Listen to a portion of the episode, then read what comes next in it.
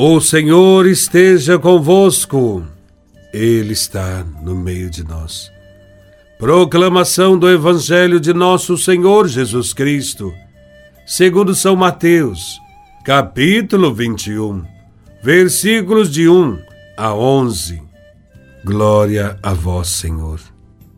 Naquele tempo, Jesus e seus discípulos aproximaram-se de Jerusalém e chegaram a Betfagé, no Monte das Oliveiras.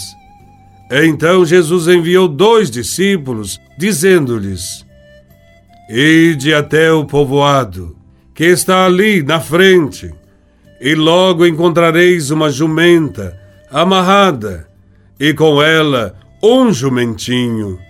Desamarrai-a e trazei-os a mim. Se alguém vos disser alguma coisa, direis: O Senhor precisa deles, mas logo os devolverá. Isso aconteceu para se cumprir o que foi dito pelo profeta. Dizei à filha de Sião: Eis que o teu rei vem a ti, manso e montado num jumento, num jumentinho, num potro de jumenta. Então os discípulos foram e fizeram como Jesus lhe havia mandado. Trouxeram a jumenta e o jumentinho e puseram sobre eles suas vestes. E Jesus montou. A numerosa multidão estendeu suas vestes pelo caminho, enquanto outros cortavam ramos das árvores e os espalhavam pelo caminho. As multidões que iam na frente de Jesus e os que o seguiam gritavam: Hosana ao filho de Davi! Bendito que vem em nome do Senhor! Hosana no mais alto dos céus! Quando Jesus entrou em Jerusalém, a cidade inteira se agitou e diziam: Quem é este homem? E as multidões respondiam: esse é o profeta Jesus, de Nazaré da Galileia.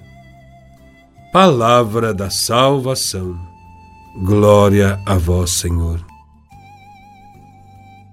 Nesse evangelho, vemos a entrada triunfal de Jesus em Jerusalém. Sua chegada à capital do povo judeu é marcada por duas reações diferentes. O povo pobre o aclama como Rei, Salvador, Messias, libertador dos pobres e fracos. As autoridades, porém, sentem-se ameaçadas no seu prestígio, que repousa grandemente na sua atitude de promover e manter a desigualdade. E eles rejeitam Jesus.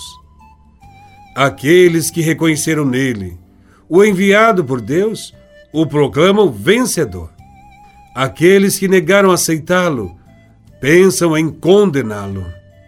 No Antigo Testamento, os reis usavam muitas pompas e montavam cavalos, enquanto que os líderes que libertavam o povo montavam jumentos. Com Jesus entrando em Jerusalém, montado num jumentinho, vemos a volta do ideal de libertação do povo. Ele vem libertar o povo dos inimigos e fazer o povo viver segundo o amor e segundo a justiça de Deus.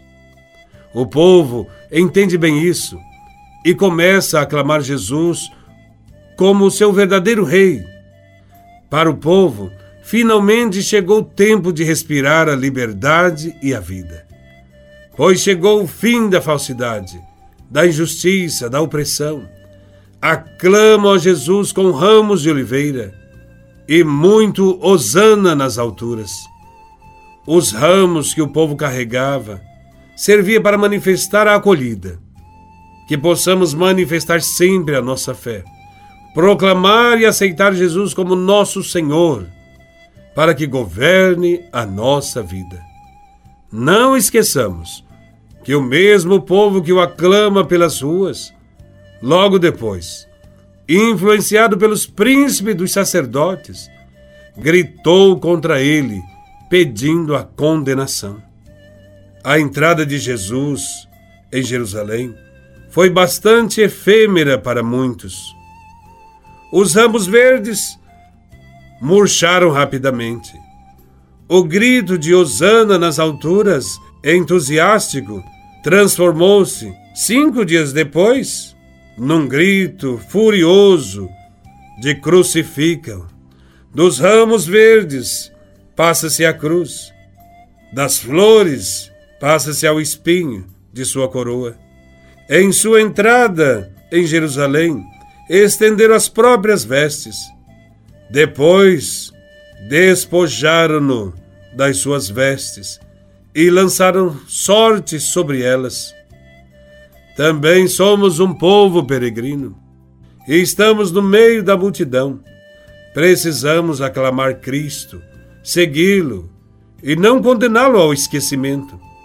Crer na grandeza de Deus e de seu Filho Jesus, que vem para nos salvar. Esperar a realização das promessas saber que Cristo anuncia o reino de Deus para nós. Tudo isso nos faz ficar cheios de esperança e viver com alegria a cada dia. Que nossa alegre aclamação a Cristo seja um sinal da nossa total adesão a Ele e à Sua vontade, para que vençamos todo mal e todo pecado. Aprendamos a lição do amor que Ele nos deu, para vivermos eternamente com Ele.